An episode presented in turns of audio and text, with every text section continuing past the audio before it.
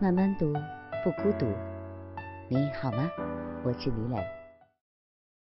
慢慢读，读好书。你好吗？我是李磊。今天我们一起来读这本书《断舍离》啊。这三个字放在这里，你一定会说：哇，我听过。的确，这本书我们很眼熟，对吗？或者你的家里就有，或许呢，你正在认真的阅读它。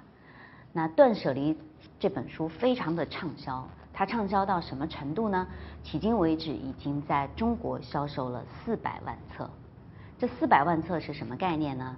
比如说《平凡的世界》《窗边的小豆豆》《红楼梦》等等。你会说哇，这本书原来这么厉害啊！那一本这么畅销的书，它对大家的价值究竟是什么呢？哎，无数多的人都被它改变。比如说，我就是一个挺爱皱眉毛的人，很早之前有一个。朋友就把《断舍离》这本书推给我，说：“你看，你这么爱皱眉毛，就是因为你家里头的杂物太多，所以会导致你有这样的表情。”我听了非常吃惊哦，然后我就去买了这本书来看。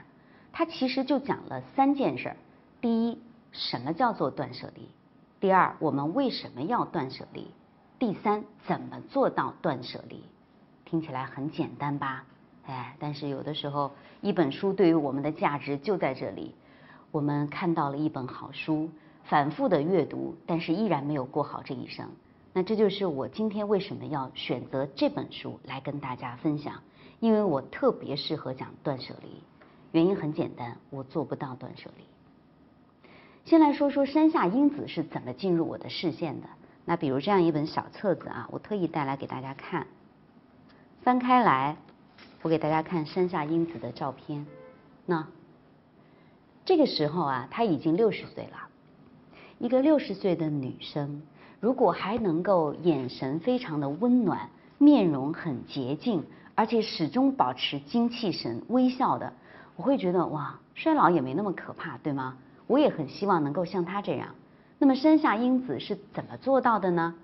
在她三十岁的时候，她去简单的学习了瑜伽。那么瑜伽里面有一个原理叫做断行。舍行离行，这个观念呢，被他接触到以后，说哇，山下英子遇见了瑜伽，就发生了化学反应，他创造出这个词断舍离，成为一种生活方式。他会说，用瑜伽里的方法，让我们的生活做减法，把不必要的东西都减肥减掉。身材需要减肥，不好看的皱眉的表情需要减肥。家里面杂物太多，需要减肥，房子会显得大，心里面会干净，然后连容貌和气质都会变化。你会说哇，我也好想希望像山下英子一样，那他做到了。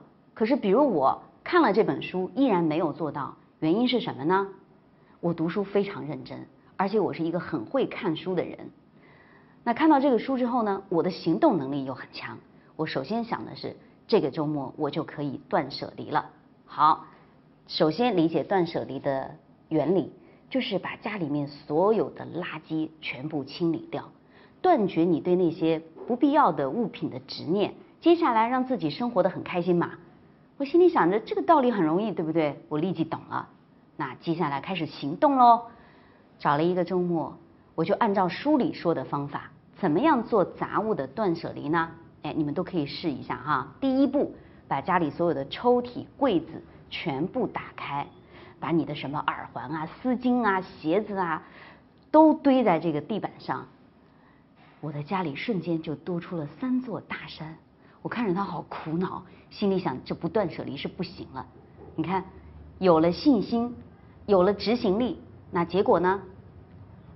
结果我像书里说的第二步这样，我站在一个比较高的角度，搬一张凳子垫在脚下。从空中来俯瞰我的这些物品，哎，你们有没有意识到为什么要从一个高的角度来俯瞰这个物品？哎，有没有想过，人稍稍的站得高一点意味着什么呢？第一，你的地位更高，对吧？你是一个有决定权的人，你是自己的裁判。第二呢，那个高一点的视角意味着上帝视角，所以它不单纯是一个欲望的选择。它是跟灵魂有了更密切的联系。你是一个灵魂视角，哎，这样人就不太俗气嘛，对吧？好，站在这个角度来看我的这些物品，有很多真的是我不要的，所以我用了从下午一直到晚上，差一点点这一天就翻过去了。这么长的时段，我整理出来一大箱不要的东西，第二天就叫来快递，花了两百一十四块钱的快递费，把它寄出去，给了一个废旧衣物的回收部门。那么我的衣柜有了什么样的变化呢？它瞬间显得空荡荡，哎呦，视觉上面就美丽了很多。而且原来我认为已经不重要的衣服，它重新回到我的视线里面，比如一条小黑裙。我立即就到购物车里面，把放在那里还没有买的其他两条小黑裙删掉了，因为我不需要再买了嘛。那如果长期这样，我是不是能够节约很多钱？哎，所以我的钱包也饱满起来了。接下来呢，就是当整个人在这个储衣空间里面环视一圈的时候，非常有成就感，我觉得好满意。我就决定不断地用断舍离的方法来对付我的生活，那我岂不是很开心吗？猜对了。第二周我又干了一件事儿，我决定清理我的书架。我有一万册书。当我站在这个书架中间的时候，这么环视了一圈，你觉得我一定会成功吗？错，我放弃了。为什么？我看了那些书之后，我就会想，哎，这本书虽然我很久不看了，但万一哪一天用得到呢？啊，那比如这本书。我虽然已经有一本了，但这个版本和原来那个版本不一样哎。还有一些书，我会发现，当我要找它的时候，当时它没有出现，我就很着急，立即又去买了一本，所以导致这本书我就有好几个不一样的版本。但我看书呢，有一个习惯，会在下面用笔来划线，或者是写当时的一些想法。那这每一本书不都很珍贵吗？它都带着我的记号的呀，我怎么会舍得把它断舍离掉呢？所以。等到了这一步，我的断舍离计划就彻底宣告失败。在那一天，我还做了一件事儿，因为要断舍离嘛，我就很愉快的把这本书，我的第一个版本的断舍离，扔进了垃圾桶。不要告诉山下英子老师哈。但我当时想着，我已经学会了呀，那这本书还有什么用呢？我就扔掉它。然后过了几年，我的断舍离并没有成功。我就在想，是不是自己哪里出了问题？虽然读了这本书，但并没有深刻的理解和消化。那哪里做错了呢？我需要再对照一下。好，我就又去买了一本《断舍离》。那到今天我跟大家分享这本书的时候，诶，它有了新的版本，我就又买了一本。所以四百万册断舍离中，仅仅我就贡献了三本的销量。那像我这样的人，怎么能做到断舍离呢？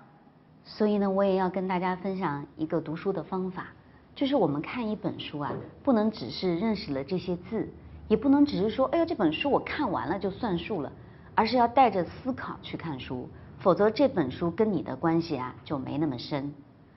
那当我发现自己做不到断舍离的时候，我就去进行了一下反思。分享知识是一种美德。当我们每一个人都在不断地分享知识给这个社会的时候，我们这个社会将会变得越来越好。所以，如果您喜欢这本书的内容，把它分享到您的朋友圈当中，或者给到您指定的某一个人都可以。您关心谁，就把知识分享给他。谢谢。本音档是由樊登读书小草远志提供。解锁本书精华解读全集，请搜寻 triple w 打 d u s h u 打 com 打 t w。